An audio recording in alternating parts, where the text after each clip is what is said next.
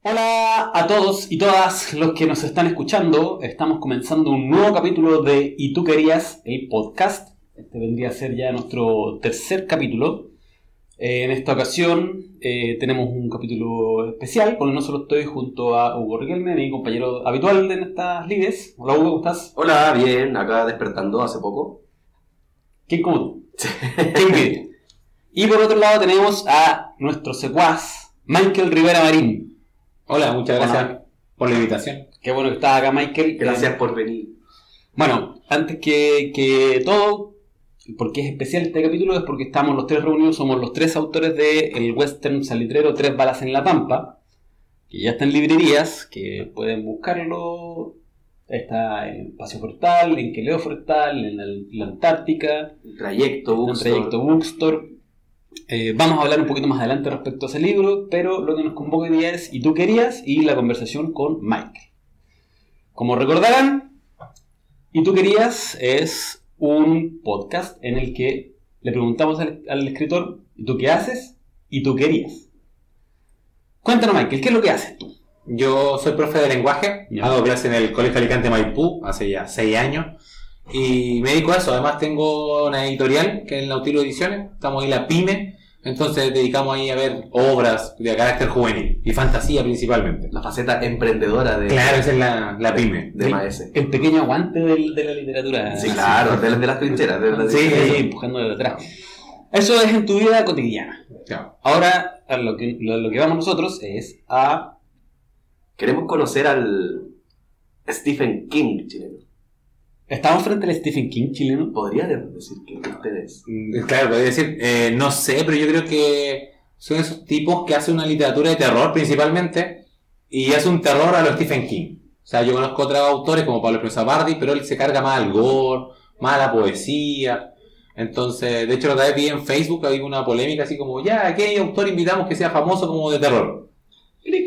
Nadie, pues entonces buscaban a alguien que fuera a la altura de otros escritores. Pero, pero ¿cuál era la idea, la expectativa ahí? Porque decir que sea famoso en Claro. terror. famoso primero. Mira, o yo creo que la expectativa era llevar a Pedrito Angel. ya. como que va a asegurar que la gente va a ir. O sea, en Arica, si decir Michael Rivera, probablemente no, no mucha gente sepa. Eh, pero si decís Pedro Angel, ah, va a llegar. U otro nombre de escritor, va a llenar.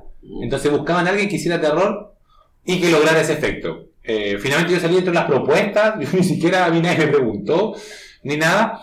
Y mirando las propuestas de los otros escritores era como, no, sí, soy yo. Así, de verdad que miraba las otras propuestas que surgían. No, porque él no se dedica, él tiene esto, pero publica otro tipo de cosas. Y yo en realidad me he dedicado a terror y salgo entre palas en la pampa, que no es una novela de terror. Pero yo hago la parte como de la parte mala, ¿cierto? La parte un poquito más oscura, Más, más sombrío. Claro, más, más de mi estilo. pues, Entonces, eh, por eso sí, yo creo que eso es lo más cercano. He visto otros escritores famosos que han sacado sus libros de terror, que ya era antiguo, que lo reedita, pero que no, no marcó porque el, la- el sello de ese escritor no está asociado con la gente con el terror. Entonces, inevitablemente va por otra línea.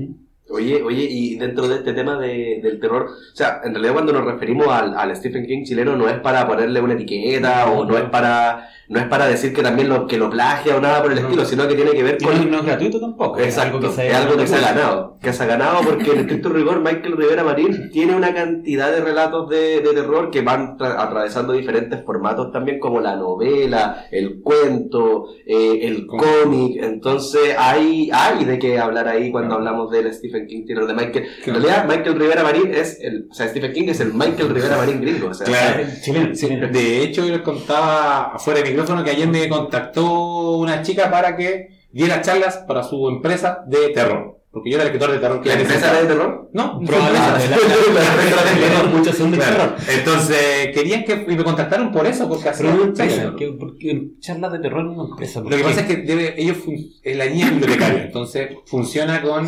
dando asesoría a profesores, asesoría a instituciones. Entonces tiene cocina, ¿cierto? Tiene eh, capacitación en matemáticas, y como soy profe además, y ella vio una charla mía, eh, le gustó cómo abordé el tema cuando en ese entonces fue funeral. ¿Cachai? Entonces, si te reconocen por eso y te llaman por eso, es como, sí, pues en realidad, o no es que lo haya uno buscado, yo no lo he publicado en ninguna parte eso, pero la gente me lo ha dicho.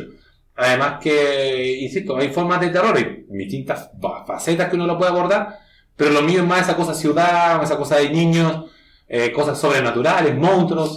Hay, hay algo bien inquietante en tu terror, Michael, porque efectivamente... el terror finalmente, que es inquietante. Claro, porque no es ese terror cliché que veis en las películas gringas, por ejemplo, en donde siempre lo que te termina asustando es la música o el efecto claro. sonido, Claro, más que el, el- el contexto que te están planteando o, el, o, el, o la escena que te están mostrando, ¿cachai? Y en el caso de, de- de tus obras de terror, Michael, de tus cuentos, eh, tiene eh, es todos esos elementos que te van provocando cosas, que te van haciendo sentirte inquieto, que empezáis a ver la sombra pasar Claro. por el radio del ojo, ¿cachai? Cuando la estés leyendo en un, en un lugar solo te empezáis a, a, a- empezáis a mirar de rojo a la puerta, ¿cachai? Porque son, son terrores bien infantiles en realidad, y son terrores que yo creo que todos tenemos bien guardados en el subconsciente y que, y que nos despierta algo. Sí, yo creo que esa es como la idea. Por eso también, eh, algo que puede ser criticado por otros escritores de terror, es el tema de, eh, claro, pero yo por ejemplo no incluyo sexo. Porque en realidad yo creo que no, no, va al, no va al caso, la trama no lo exige, no lo necesita.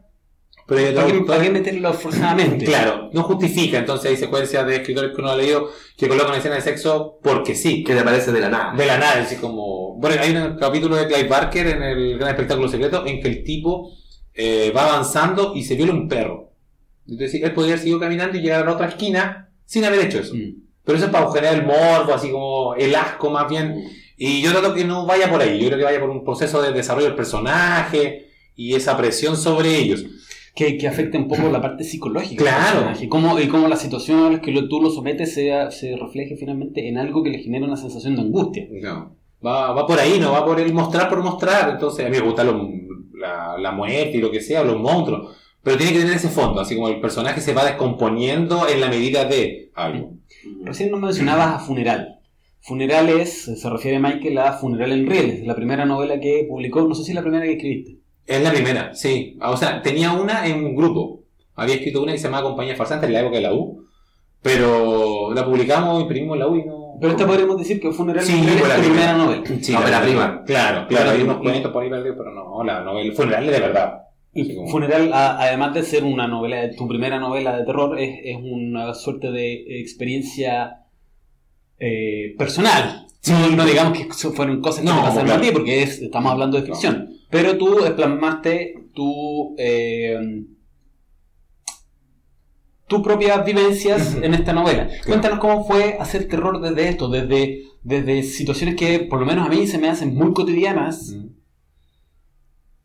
Para llegar a algo, a un al resultado que obtienes después Claro, que, que- se va presentando ya hasta la, la- la parte más siniestra. Claro, que yo cuando chico jugaba eso. O sea, mis amigos del barrio, vivíamos al lado de la línea del tren, ahí en Camino Lipilla con tres ponientes, en Maipú, eternamente Maipú. Y corríamos siempre cuando chicos. Corríamos a la línea del tren, nos colocábamos abajo y el tren pasaba por encima de nosotros. Tocaba el pitazo en la satélite, ni siquiera en el abrazo.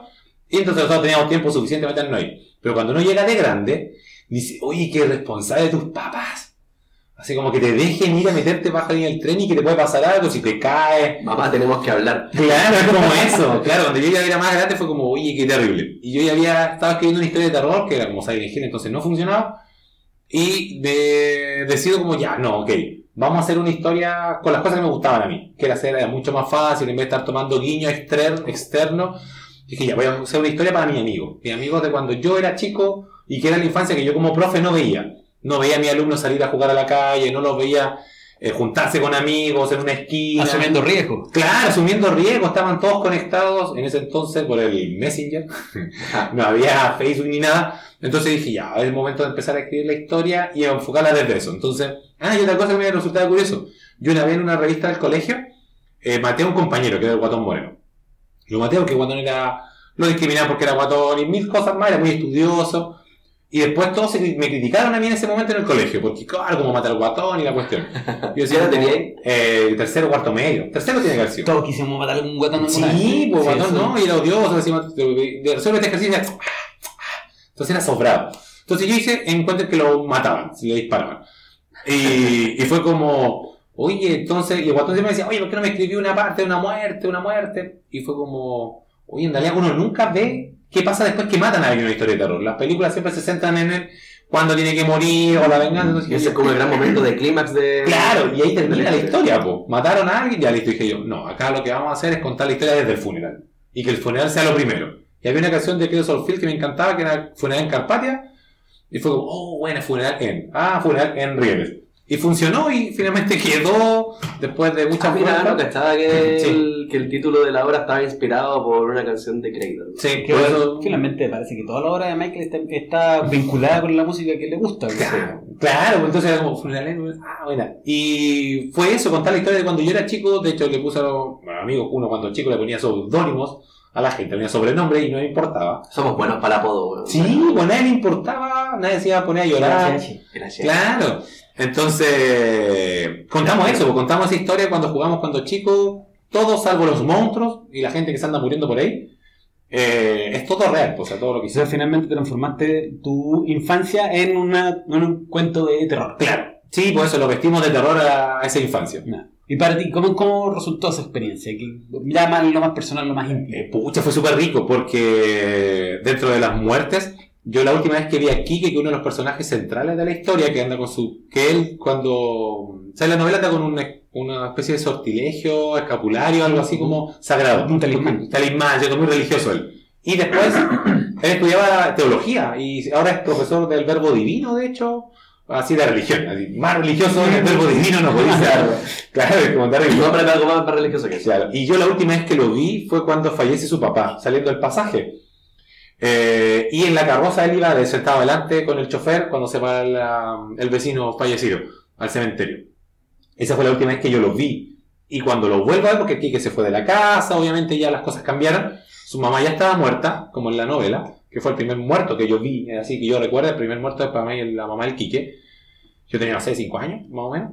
Y después la última vez que lo vi fue saliendo en la carroza. Y cuando lo vuelvo a ver, fue en el- la presentación de funeral. Uh, Entonces fue cuático porque yo le contaba a Coqui, con el que nos contábamos siempre en concierto, que también lo conocimos en el lanzamiento. Sí, sí, también andaba ahí. Eh, era como, oye, podría venir Kike y el Claudio, que era su hermano, como, sí, oh, y él se encargó sin decirme a mí que iba a venir. Entonces el proceso era contarle de esos amigos que yo ya no tenía, que yo no recordaba, salvo Coqui con el que me seguían contando en, en presentaciones de bandas.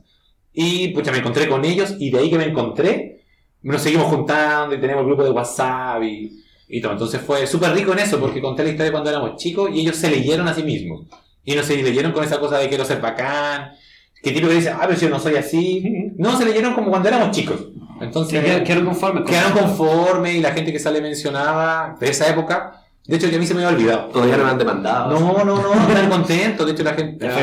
Yo no recordaba, aquí que se acordaba, que la vecina al frente, que le gusta el protagonista en funeral, yo también tenía una vecina al frente. Y que no nos gustaba, pero era como la niña mayor. Tenía como 18 y nosotros teníamos, no sé, 14. La fantasía La de muchos. Claro, pero no, no, no recordaba. Y me dice, pero ¿se acuerdan? Estaba la Sandra. Y digo, Sandra. Y yo le puse al personaje Sofía. Era con F, en ese, ¿cachai? Como Sandra, Sofía. Pero en mi cabeza nunca se... inconsciente. Claro, nunca se hizo intencional. Entonces, nada, súper buena. Y lo mejor de todo es que se ha defendido con el paso del tiempo. Así como ha pasado los años y Funeral sigue, sigue funcionando. Yo creo que eso. Y a los chiquillos también los tiene contentos. Así como. Todavía no se cansan. Todavía no te cansan de decir que ellos son los personajes en los que se inspiró. Oye, Michael, tú publicaste un libro cartonero. Sí. Y publicaste con la Olga Cartonera, a quien saludamos. Saludos, Olguita. saludar a la Olga. Sí, siempre eterna ella. Gran valor la Olga. Sí, ¿Cómo fue la experiencia de publicar un libro cartonero? ¿Cómo llegaste ahí? ¿Cómo, cómo- ¿Y cómo llegaste ahí? ¿Cómo fue el proceso entero? Como a mí me gusta el programa de radio y esta cosa con literatura, eh, había un programa que se llama eh, Mejor hablar de ciertas cosas. Así se llamaba, que era una radio ahí de San Bernardo. Entonces yo escucho el programa porque me habían invitado. Ay, no, invitaron a Felipe Valdivia, otro escritor también. Lo invitan a él a la a, a entrevista. Él va, después a la semana siguiente dije, oh, lo voy a escuchar. Escucho a Olga y dije, oh, qué buena propuesta. Libros cartoneros, con ediciones breves, con textos más experimentales. Y de repente ya la agrego a Facebook. Me llaman a mí también al programa. Y fue como, oh, bueno, estamos todos coincidiendo en el mismo espacio. Entonces, eh, también Mitchell Dev, que también ahora somos amigos, también había participado de la Olga Cartonera. Entonces, Olga nos presentó, nos hizo contacto, y por eso conocí a Mitchell. Y dije, oye, la mina buena onda. Y yo dije, ¿qué historia puedo publicar con ellos? Que es lo que primero uno piensa. Además, yo no escribo muy rápido, no tengo así como muchas horas como para sacar debajo de la manga. Claro, no venía preparado. No venía preparado. 77 nuevas horas. Sí, pues 77 novelas que muchas editoriales están esperando. Claro. Pero eh, yo tenía una historia que la había escrito en la época de U, con todas esas cosas vanguardistas y que te presentan como grandes estructuras narrativas. Y dije, oye, y es de fantasma. Y a mí me gustaba, me gustaba el nombre, ese tema de la incomunicación, Sinfonía, Sinfonía H. H. Claro, una comunicación con los muertos, pero una comunicación que está quebrada en la casa, sacrificio, en este caso humano. Tenía un cuento también con eso, entonces como que lo que hice fue ampliar el cuento, pero meter más personajes y meter eh, efectos de narración, tiempos distintos. Fue como, oh, buena. Y lo que más me gatilló fue como, ¿y el Quique puede hacer el prólogo? Como hay una cosa de fantasma, ya había en teoría, porque originalmente el libro venía con fragmentos de Facebook, no, no Facebook, de internet, de blog, donde un cura orientaba sobre las invocaciones demoníacas. Que después lo saqué, esa edición no quedó. Está ahí perdida en alguna parte. Entonces dije a Quique, oye, ya como no tengo al sacerdote, pon tú un prólogo. Entonces Quique hizo el prólogo de, de Sinfonía H. Y llegué con eso con ella, como que quería apostar por una historia de fantasmas, pero en un formato distinto. Donde la portada fuera distinta, que es como uno. Los, por- los fantasmas de uno pueden ser míos, pero tuyos son distintos, aunque Mm. hayamos vivido la misma experiencia.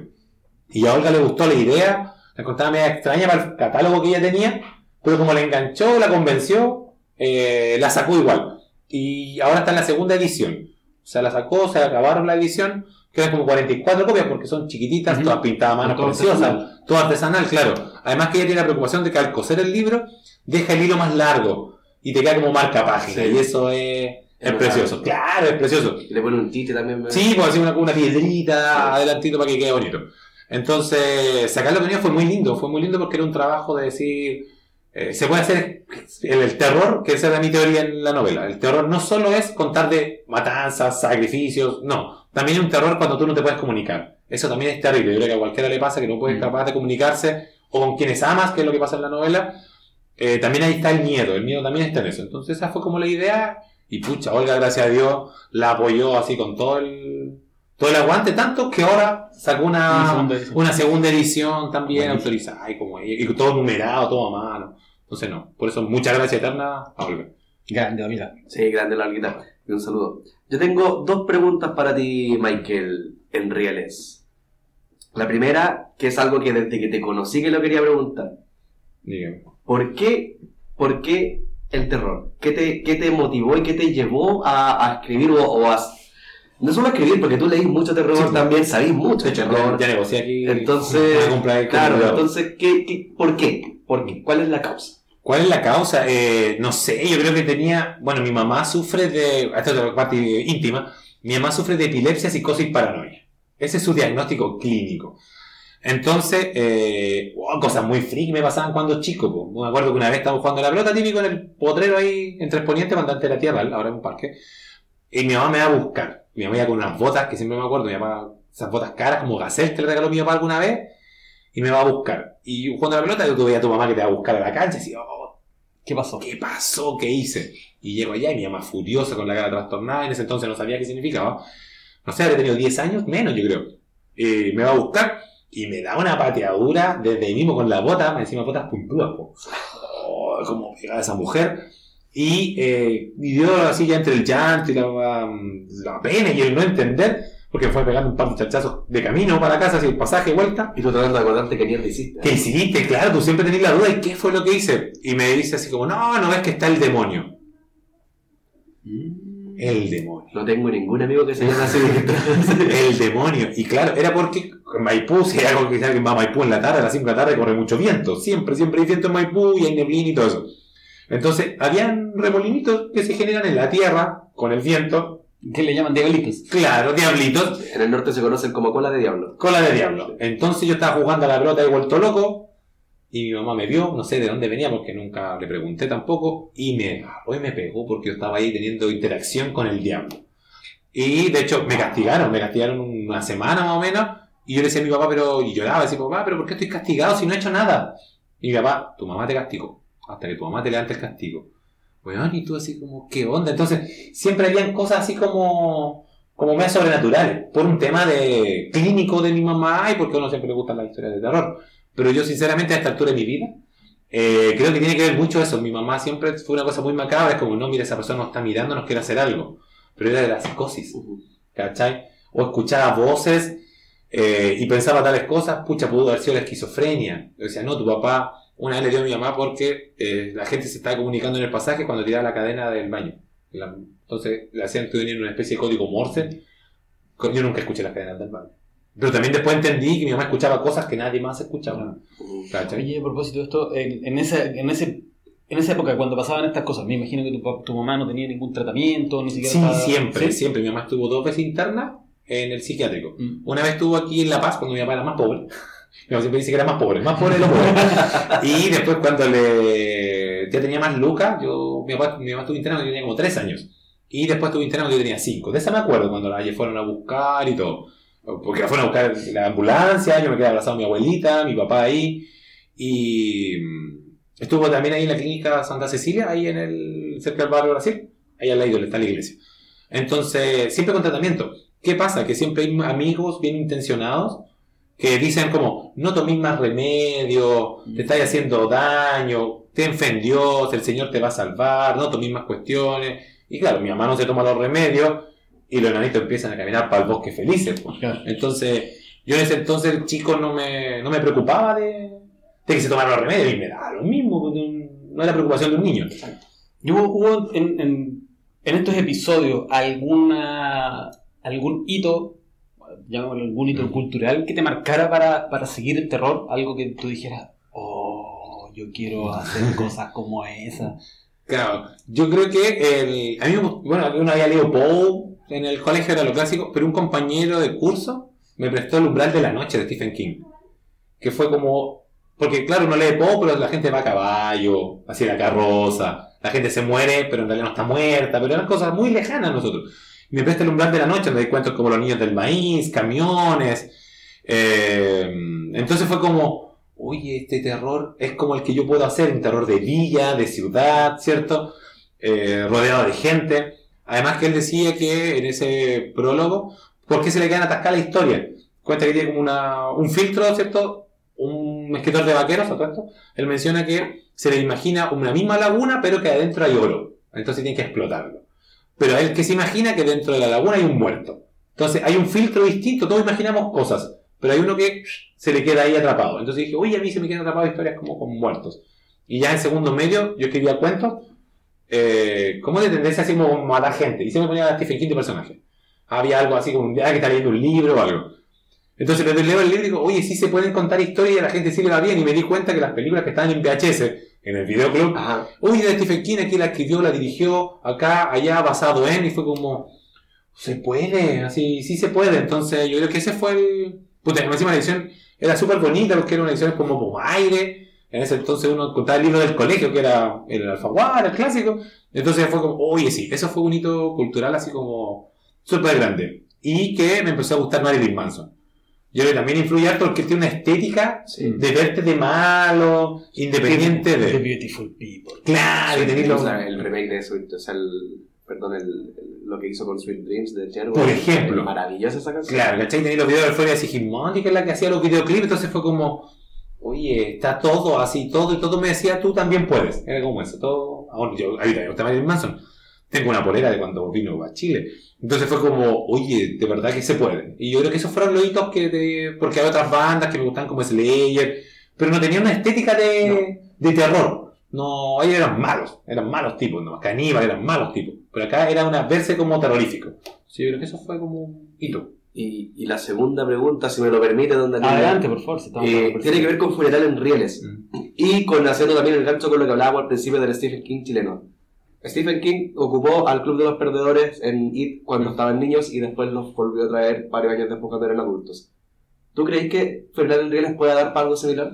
Eh, sí, yo creo que el universo, que finalmente es una novela que tiene un final abierto, eh, pero que me gustan esos finales. Eh. Es terrible, me, me gustan. Creo que la vida no se puede terminar en la última página. Yo siempre pienso eso, así no se te puede acabar en la última página. Tiene que venir algo más para esas personas. Entonces la idea es que queden como en conversar. Como, oye, tenemos que hablar. Ah, Sí. ya. Y ahí sigue la evolución. Entonces, ¿pero qué me carga? Que me aburro de los personajes. Yo, a diferencia de otras personas, eh, me aburro de hablar del mismo, de las mismas características. Invento otros.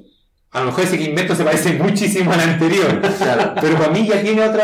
Es otro. claro, es otro, claro. Tiene otro cariz, otro todo. No, te lo preguntaba más que nada porque ese día que, que, que conocí en persona a los protagonistas de. Funeral en Rieles se me ocurrió como que, oye, ¿y estos niños que crecieron, cómo estarán hoy día? Con esa con esa experiencia que vivieron cuando No. niños de, de, de ver a su a su amigo eh, al principio, del, cuando, cuando parte lo que, lo que gatilla la acción en Funeral en Rieles, eh, ¿cómo, cómo, cómo sobrellevar la adultez después Claro. de eso? Así como que eso, eso como que me llamó mucho la atención cuando estábamos conversando con los... Sí, sí, es, como, es como pensar qué, qué pasó con los personajes de Cuenta conmigo eh, de adulto. Claro. Claro, Eso. Claro. claramente, sí, algo así. Entonces, más que nada por eso quería dije, se lo tengo que preguntar, Sí, voy a aprovechar pues. ya que no lo veo nunca a Michael en Rieles y tengo poco contacto con él.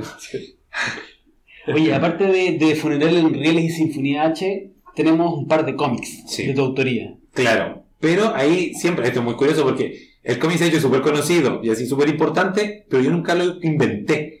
Yo soy dueño del personaje, no soy dueño de... Salvo de dos. Dos personajes son míos en todo el cómic. Y eh, personajes de los chiquillos de Mitómano. Ellos son los creadores, diseñaron. Pero ellos... Estamos hablando de Anima. Ánima, el ánima del puerto. Así se llama, el ánima del puerto. Entonces, eh, ellos me piden a mí que yo escriba una frase atrás de funeral. O sea, para, por el, la audiencia que le estaba viendo a funeral en ese momento, bueno, el canto que trabajaba con mi mano, que ya no trabaja con ellos, me dice, oye, ¿podemos poner una frase tuya atrás de este cómic del ánima? Dale así yo. Poto pelado, pues así, servilito, Personaje había- grande, Claro, dije, oye, yo lo recomiendo. Entonces, a mí se me había gustado los cómics. Michael Rivera Afro. Ah, claro. Entonces a mí me ha gustado siempre los cómics. Entonces me piden, me mandan el PDF del cómic. Dije, oye, está muy bueno, hay cosas que no me gustan, pero otras que sí, ¿cómo lo podemos enganchar? Típico que uno ve. Yo dije, y yo puedo hacer algo mejor con el personaje. Que eso fue como el punto de, de in- in- inflexión, ¿cierto? Yo puedo hacer algo mejor. Entonces les mando el diseño. Entonces esa frase bonita para atrás, la colocan ellos, me acreditan y todo. Y después como, oigan, ya, pues préstenme el personaje. ¿Quién les va a escribir? No, nadie, nadie, nadie. Y eh, hablando con ellos, yo ya conocía a los negros.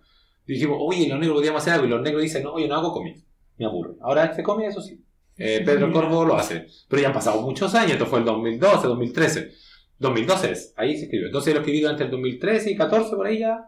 Y si 15 salió al final. Porque Jimé lo empieza a dibujar, que ya era la dibujante como oficial. Jimmy Rodríguez. Rodríguez. Jimé Rodríguez Sí, era- la dibujante oficial. Entonces trabajamos con ella, en- porque originalmente se iba a publicar en dos tandas, eh, no en digital, sino que para una página, una editorial web, que subía cómics. Que les sacó unos cómics de mitómano, pero nunca les pagó, la página después murió, típico. típico cosa digital, siempre pasa algo así. Entonces, eh, yo escribí el cómics y yo hice mi spawn, ese era para mí un spawn. Entonces, le agregué cosas, le puse otra, y funcionó súper bien. Color negro, que también le gustaba el metal y todo enganchamos muy bien para diseñar la portada, tanto así que la portada ganó premios FIC. Fue mejor portada un año ahí. Que los años de Allende se ganó todos los premios, menos uno, que se lo ganó el Sí, ánimo. lo recuerdo, lo Sí, fue notable, así, yo soy, no ganar nada, no ganar nada. Y yo decía, no, vamos, vamos, vamos. De hecho, Mitómano ni siquiera vino. Yo creo que tenía tan poca fe que no vinieron los de Mitómano. Pero yo estuve ahí y cuando dijeron, el ánimo, vamos y ganamos. Eh, no, fue notable. Entonces le hicimos eso y le fue muy bien, se vendió súper, súper, súper. Y esto fue, salió para la Comic Con, mayo por ahí tiene que haber sido. Junio, julio, agosto, los caros de. Porque ahí uno pone dinero, siempre todos sabemos que hay que apoyarse entre todo. Así que había puesto plata para el, para el cómic. Y los cabros de. Me dicen en agosto, flaco, nos fue bien, el cómic está agotando, hagamos otra historia. Este era. El- Infección. infección, infección. Y me dieron hasta el villano. Animal Puerto Infección, me dieron hasta el villano, todo. Yo solo lo adapté. A lo que yo quería contar. Que era esta cosa de tipo zombie, ¿cierto? Que, y meter. Ah, y eso. Y yo incluí ahí un personaje que es María Luisa Bombal. Pero Sergio Mira me dice como. Amigo Sergio, socio de empresa de O, me dice así, no, María Luisa queda muy largo. Además que muy obvia la referencia. Pongámosle Malú. María Luis, oh bueno, Malú. Entonces ese personaje lo creo yo. Y el último, que es el papá de Kike y Claudio. Un personaje en el black que tiene una... Y el nombre, de hecho, también Sergio me ayudó a acomodar el nombre. Que tiene un trencito aquí en el pecho para asociarlo.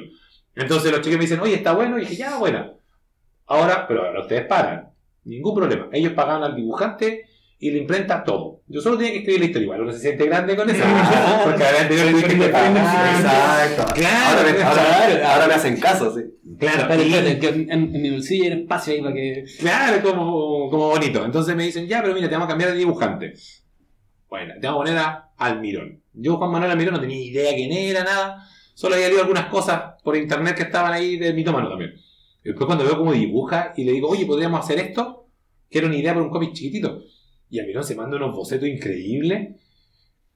uy, este funciona para el tipo de Nolan, claro, funciona para lo que yo quiero hacer de terror, que ese anime sea más oscuro y ponerlo como imágenes como medias de calavera, como lo que hace el Spawn en unos números que está sin máscara, yo diría que se viera como así. Eh, Almirón, nada, máquina, y creamos un cómic eh, en donde todo se fue dando, que tenía que ver con, yo pensaba, superhéroes ya. ¿Cómo lo hacemos? el incendio en Valparaíso, que estaba de moda en ese entonces, había recién el primer incendio grande del último tiempo y tomemos eso. Entonces Almirón recreó y me decimos me obligaba a la editorial a poner el perro, porque yo no originalmente no puse el perro. Ya ni me tiene un perro. En la infección no lo puse y que hago un perro superhéroe. No, como demasiado superhéroe. Sí, no, Pero en el otro me di cuenta que viendo por internet, investigando, que es parte de lo que uno tiene que hacer como escritor, eh, habían campañas por rescate de animales en los cerros, allá en Cerro Primavera, terminó la pólvora y todo, porque quedan abandonados con incendio. Ahí está el perro. Entonces el perro salva animalitos mientras el ánima salva gente con los bomberos porque, como de hecho, está dedicado a ello. Entonces, pucha, y nos fue súper bien. Pero ¿qué empezó a pasar? Que los chicos de Mitómano no reeditan los cómics. Se acabó y se acabó. Mm. ¿Cachai? No hay una segunda edición, no hay un arreglo, nada queda ahí. ¿Ya sabes, Mitómano? Estamos esperando una Sí, sí, yo... Vamos a tener que revisar la estrategia, amigo. Sí, no, ahí mal. Pero también yo lo entiendo porque el personaje es de ellos. Yo a mí, encima me pagaron por escribirlo, entonces tampoco pedí pedir mucho. Pero con Almirón hicimos muy buen amigo. Yo creo que el mejor pago que me hicieron fue haber presentado a Almirón. Fue haberme presentado a Almirón y a la Jime Rodríguez, con la que estamos trabajando también. La Jime Seca. Claro, y seguimos trabajando con Jime y seguimos trabajando con Almirón. Entonces yo creo que el mejor pago, más allá del ánima del puerto que quedó, es que sigo con historias con ánimas, por supuesto, y ya cosas que no pude hacer. Y eh, sigo porque había presentado yo una tercera historia, para cerrar el ciclo, porque yo lo iba haciendo retroceder en el tiempo, así como Batman como la trilogía tiene un sentido, también tenía un sentido la última. Que no va a salir el cómic de Animal Corto, por supuesto. Solamente yo voy a saber el sentido. sí, Pero eso, y eso, y ahí también le fue muy bien al cómic porque y dio como un paso adelante el anima. Pero ya mis personajes ya los mataron en el universo de Mitómano, el último lo eliminaron. Entonces, el perro ya no está. Claro, no, el perro, no, el perro es de ellos, el perro sigue vivo. Entonces fue como, como nada, así como ya, bueno, no importa, yo ya hice mi pega, es como eso. Tú hiciste tu pega, qué mal, feliz. Oye, además de, ser escritor, autor, también eres, estás al, otro lado del libro, en la, en, la del frente de, lo que a la elaboración de un libro se refiere. Como editor y dueño de el Nautilus Ediciones. El Nautilus Ediciones, sí. Ahí somos con Sergio. Con Sergio Alejandro Mira. Sergio Alejandro Mira. Pero en esencia, claro, en esencia el que está atrás, atrás, atrás del libro 24-7 es Sergio. Yo estoy acompañando el proceso detrás. Yo soy solo la cara bonita. yo soy la cara bonita, claro. El cuerpo alto, musculoso. Claro, ahí para vender los libros. Claro, sí, yo soy esa parte del libro, que hace la relación social. Cuando decimos, oye, tenemos que escribir. eso? Claro, Entonces, eh, de hecho, con lo mismo que me llamaron ayer por esta cosa de una charla de escritor de terror, fue como, oye, pero podríamos ver también libros del Nautilus. Sí, ningún problema. Oye, ¿sabes que lo hacemos? Espectacular. Como que esa parte es la mía. La mía, la parte es como ver el contenido. Como además son. Yo soy profe, pues entonces. y sigo mi teoría de que se puede hacer terror para jóvenes. Que no es, no es menos digno que terror para adultos. Porque solo le quito el sexo. Y todo otro te lo permite todo el sistema. Entonces, en ese sentido, fue como, hagamos conectación pedagógica, o sea, hagamos una obra que además aporte a la educación y todo. Y ahí yo estoy atrás, especialmente en eso, es como, mira, este libro, estas características encajan con este objetivo del ministerio, con esta otro, a este tipo de colegio podemos apuntar, a este otro no. Entonces, pero originalmente el contenido de fondo, si el libro, por ejemplo, que he tocado, que nos fue Draco, Sergio lo vio, todo lo vio, la transcripción de texto lo vi yo por un tema de tipeo, pero Sergio es principalmente el que está atrás en eso. Yo estoy como de contenido y de la relación pedagógica. En el caso de Sergio, que publicó ahora hace poco Other King, ya ahí estoy yo atrás de edición porque no se podía editar en sí Exacto. Porque si no, no nos queda un mamarracho de arriba. No, funciona. ¿Cachai? Pero igual es bonito, andar viendo presupuesto, decir, este libro dónde se podría promocionar? ¿Cómo funcionaría mejor? Las preocupaciones son otras. Claro, las preocupaciones son otras y te liberan un poco. Onda, si clase mil horas, pues hay idea, pero tienes que preocuparte que la idea del otro funcione. Yo el otro día le decía a Sergio, porque no sé si esto está adelante que lo anunciamos en el editorial de Nautilus, pero lo cuento al tiro. Eh, nos llevamos a Atómica. De mitómano ah, sacamos Atómica. No, claro, nos llevamos de mitómano, para Nos llevamos eh, Atómica y yo le decía a Sergio, ¿Ah? Superman cumple 80 años, Batman cumple años, Mujer Maravilla cumple años. ¿Y cuántos años cumple Atómica? Fue como, seis que nunca me había preguntado? Entonces se puso a buscar en, en lo anal, cuando le puso nombre. No cuando está diseñando el personaje, porque uno de los personajes los diseña mucho tiempo. Pero cuando le puso nombre y encontró el correo. No, en la fecha que le puso nombre, entonces ese iba a ser el cumpleaños, vamos a hacer un concurso. Entonces yo decía, esa es la parte que tú veis. Para mí no me importa un cumpleaños, no me importa salir a la calle, me importa lo que pasa en el mundo. Como sé que es más retraído en ese sentido. Pero a mí sí me importa que yo veo a mis niños que se celebran cumpleaños, pegan los globos. Entonces decía, oye, Atómica tiene que tener un cumpleaños. ¿Cachai? Y eso te permite llegar a la gente, hacer un concurso para ilustradores. Entonces, como que ese es mi pega ahí en el Noctilo y pasearme con los libros. Y si Dios quiere, ya este segundo semestre nos movemos al, a ferias de libros. Así como que ya saldríamos a la calle otra vez. ¿Cómo, si- cómo ha resultado la experiencia de, de ser eh, editor y, y el que está vendiendo el libro? Claro, eh, es bonita porque hemos tenido suerte, como nos han pedido en colegio, que ese ha sido nuestra oferta, o sea, no, no nos interesa todavía ir a librerías, así como de forma, como lo que nos pasa con Tres Balas de la Pampa, que en librería está el libro y ahí se encuentra.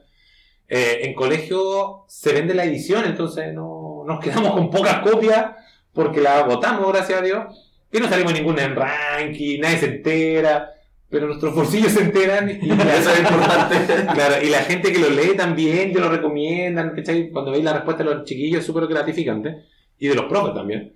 Entonces, armamos la prueba. Igual que una vez me tocó que pusimos un concurso, esto- esa es la parte triste de ser el editor atrás, que decís como ya un concurso para profesores. Que vean el libro y yo les doy una prueba tipo Simse. Y nunca faltan los puristas del lenguaje y de la comprensión lectora y dicen, sí, pero que Simse, Simse no es nada. Ok, pero tú no trabajas en colegio. Súper simple. No es por un ataque a la persona en términos de argumentación, sino que es, loco, al jefe en tu pega le importa tener resultados. Y tu resultado te lo mide SIMS y PSU. Que la pasión por el niño, que lea la raja, maravilloso.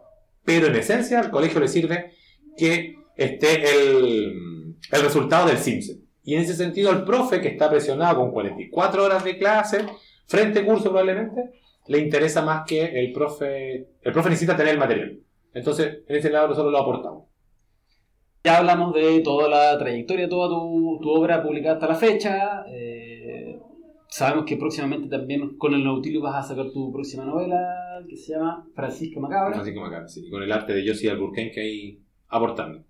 Eh, en, dos palabras, ¿cómo definirías esta nueva, esta nueva obra? Es una nueva historia de terror, obviamente, en que una niña tiene la capacidad de revivir a los. No revive a los muertos, construye imágenes de los muertos. O sea, crea recreaciones de los muertos. Lo que imagina ella lo construye. Y construye monstruos. Entonces, ella trabaja para su mamá dándole vida a los muertos de los vecinos. ¿Cachai? Como en Halloween. Hasta que una noche, obviamente, no quiere revivir a ningún muerto más. Y se va a recorrer la ciudad y la ciudad de Maipú. Y se ve todo el caos que eso genera con su resurrección. Eso es. Ya. Eso es lo que viene. Y lo último que publicaste es Tres balas en la pampa. Claro. ¿cierto? Este, y aquí viene la parte especial del- de este episodio. Tres balas en la pampa es un libro que escribimos nosotros tres. Claro. Hugo, Michael y yo. Eh, queremos saber, bueno, brevemente la experiencia de cada uno eh, escribiendo esta novela y cómo ha resultado la recepción del público. Partamos con el invitado. Partamos Ah, bueno, claro. Sí. Eh, nada, súper grato. A mí me gustaba trabajar en equipo, como ven el trabajo con Sergio constantemente, con la, los cómics con otras personas. Entonces, súper rico. pues. Además, contar una historia en un contexto absolutamente distinto, donde el personaje es tanto tuyo como del otro y del otro. Nada, yo creo que es súper enriquecedor. Además que me han dicho así como, oye, contando aventuras te sale mejor que el terror. Como, oye, pero eso es porque lo aportaron los otros. ¿Ese es un piropo? Claro, eso porque los otros también aportaron mucho al proyecto. Entonces, eso ha sido realmente gratificante. Además que el resultado de la llegada que ha tenido con la gente eh, me gusta mucho más. A mí fue una sorpresa, la verdad. La verdad es que Tres Balas en la Pampa eh, ha sido como un buen viaje, ¿no? Eso. Yo creo que ese es la- el resumen que tengo para Tres Balas en la Pampa. Ha sido un buen viaje desde el momento en que surgió la idea hasta el resultado final. Cuento súper pocos momentos en donde eh, pasé como rabias o algo por el estilo, ¿no? Y tiene más que ver con la post Sí. eh, sino que con la parte de la edición, que es un momento súper estresante para cualquier escritor que, que, que sepa lo que es que le editen un libro.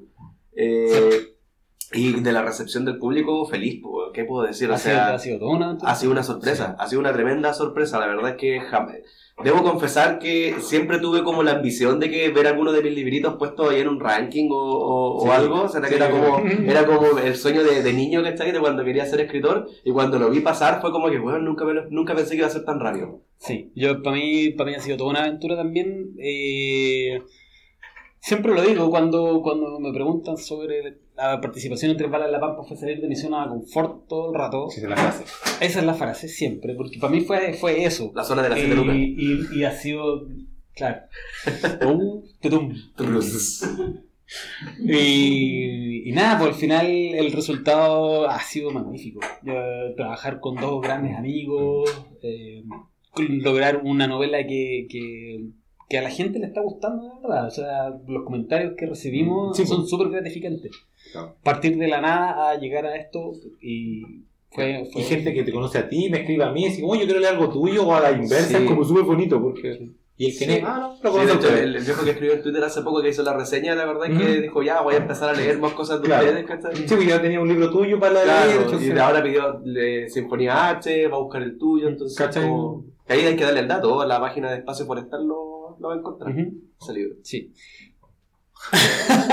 bueno, y eh, apro- ya que mencionamos recién tu trabajo con Juan Manuel Almirón, eh, agradecerle también y mandarle saludos por las ilustraciones que él hizo y Sí. por el diseño de la portada. No el diseño, sino que la ilustración de portada. Y por Eh, habernos apurado sí, también con la, la con- escritura, por sí, eso, con los dibujos que hizo, la verdad es que yo creo que nos alivió harto el camino. Sí, y, y nos, nos puso un poco presión si teníamos que estar a la altura de las ilustraciones, porque estaban antes de hechas. Claro. Bueno, también tenemos que agradecer a nuestros editores, eh, Sí, Aura Aura Ediciones. Ediciones, muchas gracias por el trabajo que hicieron Sí, por haberse y por el que siguen haciendo. y, y por haberse jugado por, por esta.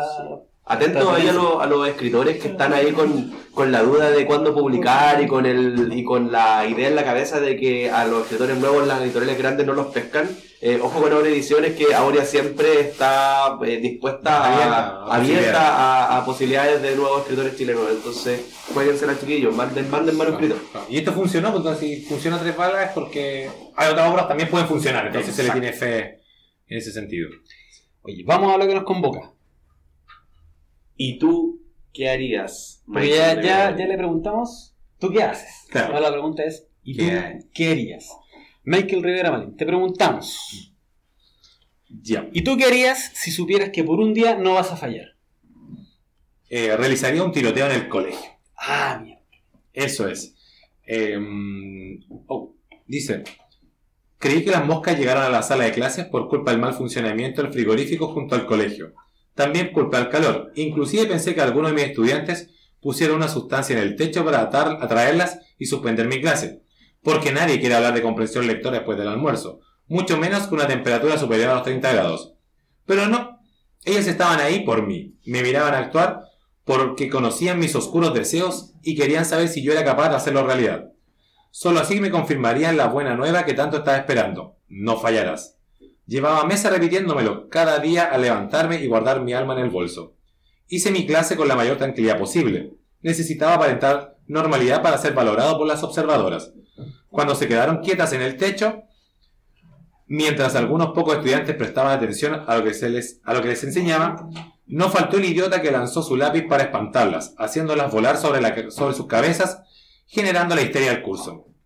Ese descontrol llevó a que algunos pusieran el servicio de las moscas sus pocillos con restos de comida para invitarlas a comer. Otros instalaron cintas de embalar para que se posaran y quedaran atrapadas como si de una telaraña se tratara. Las moscas ignoraron ambas tretas, tenían un claro objetivo, darme el mensaje. Cumplí con mi rol docente, leyendo las estrategias planteadas en la guía, elevando mi voz por sobre el escándalo del curso, pero no me importaba hacer el, esfuerzo, porque sabía que mi mochila tenía aquello que los haría gritar más que las moscas revoloteando.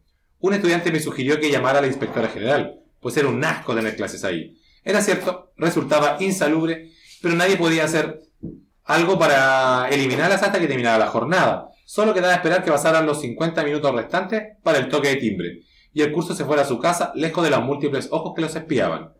Cuando me senté a pasar la lista, me llamó la atención el hecho de que las moscas insistían en ubicarse siempre en la misma zona, así que invité a mis estudiantes a teorizar sobre la razón por la que se posaron ahí.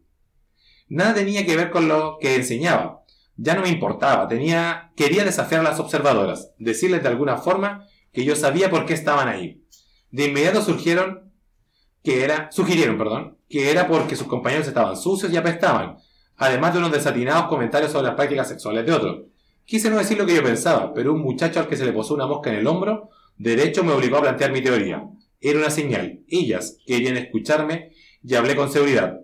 Las moscas llegaron porque hay un cadáver atrapado en el entrepiso. Se rieron de mí y las moscas emprendieron el vuelo, provocándolos a burlarse aún más. Era como si ellas le dijeran las cosas que debían verbalizar y estuvieran vomitando sus enzimas sobre mí para luego devorarme. Todas las palabras eran ofensivas, cargadas de grosería, mientras que otras eran hirientes al acusarme de ser homosexual, siendo que no era así. Solo me preocupaba de hablar bien y vestir con colores poco tradicionales. Sin importar la verdad, los estudiantes me veían como una aberración tan solo porque yo era el profesor y la tolerancia que ellos exigían para sus compañeros y compañeras homosexuales estaba prohibida para mí, debido simplemente a mi condición de autoridad. En ese momento comprendí que era momento de preguntarles a las moscas si era mi momento para, para hacer historia en el colegio. Una fuerza superior, articulada por cada una de las moscas, las hizo hablarme directo a mi cerebro. Se escuchaba hermoso que repitieran sin cesar, no fallarás. Lo hacían a coro, entregándole un maravilloso efecto de sonido como si de sus alas se tratara. Esto anulaba los gritos descontrolados de los estudiantes. Ahí estaba la señal que necesitaba. Las moscas me envalentonaron para levantarme de la silla, mirar al curso y clavar mi mano en la mochila hasta sentir el frío metal. Saqué el arma y apunté a, todos mis estudiantes. pude haber buscado a alguno en especial, pero justo sonó el timbre de salida y me pareció que todos a mi alrededor tenían ojos de mosca y bocas que escurrían su vómito de miedo. Disparé hasta que gasté la carga que tenía. Nadie intentó detenerme, porque la algarabía de terminar la jornada me ocultó en el momento preciso. La mayoría se tiró al suelo. Solo uno quiso huir por la ventana, pero no lo consiguió. Mi bala lo atravesó por la espalda. No desperdicié ningún disparo. Todos dieron en alguien. Desde las salas del edificio del frente apenas vi una o dos cabezas asomarse. No pude distinguir si eran de mis colegas o de estudiantes. Tampoco me detuve a prestar mayor atención. Saqué un nuevo cartucho de la mochila, recargué y salí al patio. Más de mil estudiantes abarrotaban las escaleras y cruzaban el patio hacia el portón de salida, como vacas al matadero. Sería otra perfecta serie de disparos. ¡Wow! Eso, eso haría yo. Eso haría. Y yo no fallara. Ah, oye, pero esto habla mucho de, de, de las angustias que tenéis como profesor. Sí, Puede ser, ¿o no? sí, absolutamente. A mí me tocó una vez en clase, en dos colegios en los que he estado, de tener moscas en la sala. En Talagante más porque están las chancheras, antes el Colegio Sagrado Corazón tenía alrededor campo y moscas todo el día. Y acá el colegio en el que estoy hay un frigorífico en Alicante Maipú. Y un día ocurrió que había moscas. Hubo como dos días, probablemente el frigorífico se había pasado, no sabemos. Y había moscas. Y todos hueveaban con las moscas y las moscas. Y yo trataba después de almuerzo hacer clase de conectores PSU. Loco, horroroso. Cabros de mierda. Claro. Con las moscas tranquilas. Y en ese momento yo le dije al curso, ¿qué pasaría si... ¿Por qué creen que están las moscas? Y ahí hubo varias teorías fome y dije, ¿y si tuviéramos un cadáver en el entrepiso? Y fue como, un día voy a escribir un cuento. Ah, eso lo preguntaste. Sí, al pregunté al curso. ¿Y qué- Sí, en cómo ese momento ya sabía reaccionaron? toda la cresta ya. ¿Cómo reaccionaron? Eh, bien, salieron, no, sí, podían matar y ellos empezaron a teorizar a quiénes podían matar y todo. Que mataron al guatón del curso. no, aquí no teníamos el guatón. Entonces, eso fue, eso fue como lo que hice en ese momento y eso fue cuando el 2014 habrá sido. Y pucha, nunca había escrito cuento en realidad. Lo típico que uno que haga una historia, esta la voy a contar algún día. Y gracias a la invitación de ustedes acá al programa fue como, este es el cuento que haría. ¿Cachai? Y se vinculaba directamente con mi pega, así, con mi, mi vida que Claro, y el estrés de estar ahí entre, entre los, los muchachos, todos, muchachos, muchachas, todo el Sí. día. Y No, y, el calor, sí. loco, a las 3 de la tarde los carros están todos sopeados, horrorosos, uno también. Agotado, todo el mundo se agota ahí en Sí, pues, entonces, esa era la gracia del cuento. La angustia del profe. La angustia del profe. Sí. Claro, y llevar ese terror a estar ahí, el profe así colapsado, ya no queréis más guerra, y ya la inspectora no hace nada. Entonces, Y no hay nada que hacer tampoco. No, Sí, porque sí. como las moscas están nomás. Entonces, esa es como la idea. Súper. Ya sabemos lo que había que Espero no ver una Sí. noticia. Vamos, vamos a- claro. Eh, claro. Eh, Señores del Alicante es un cuento, ¿ah? No, no Esta lo es ficción, esta es ficción. No, no, la jefa de gracia me queda harto, así que me cuida. Y sabe que no le voy a disparar a sus alumnos. Ah, no sé qué está haciendo algo con las moscas en el colegio. Claro. Oye, para ir cerrando, queremos agradecer a a Espacio Forestal por otorgarnos el lugar para, para grabar este capítulo del podcast. Eh, los invitamos a, buscar los libros que, quieren comprar en www.espacioforestal.cl. También los invitamos a seguir la página en, en Twitter Space Forestal, en el Facebook Espacio Forestal y en el Instagram arroba Espacio Forestal. Para que puedan ahí conocer todas las novedades. Ojo chiquillos que en la página van a encontrar los libros con porcentajes de descuento bien interesantes. Y también van a encontrar los ejemplares de tres balas en la pampa que firmamos recién eh, para que todos ustedes puedan llevárselos firmados por los tres autores. Eso. lo último. Michael Rivera Marín, invitado de hoy. Tú ya cumpliste tu desafío. Ahora necesitamos que tú hagas lo mismo con otros autores, con otro autor. Claro. Este ¿A quién desafías tú para venir a Y tú querías? ¿A quién le preguntarías Y tú querías? Yo desafío a Caro Brown. Súper. Entonces queda nuestro próximo autor avisado ya, que tiene que venir a sentarse aquí frente a los micrófonos de Y tú querías. Someterse a las preguntas inquisidoras de Daniel Leal Arancibia. Y Hugo Riquelme Becerra. Y responder la pregunta con un relato Y tú querías si supieras que por un día no vas a fallar.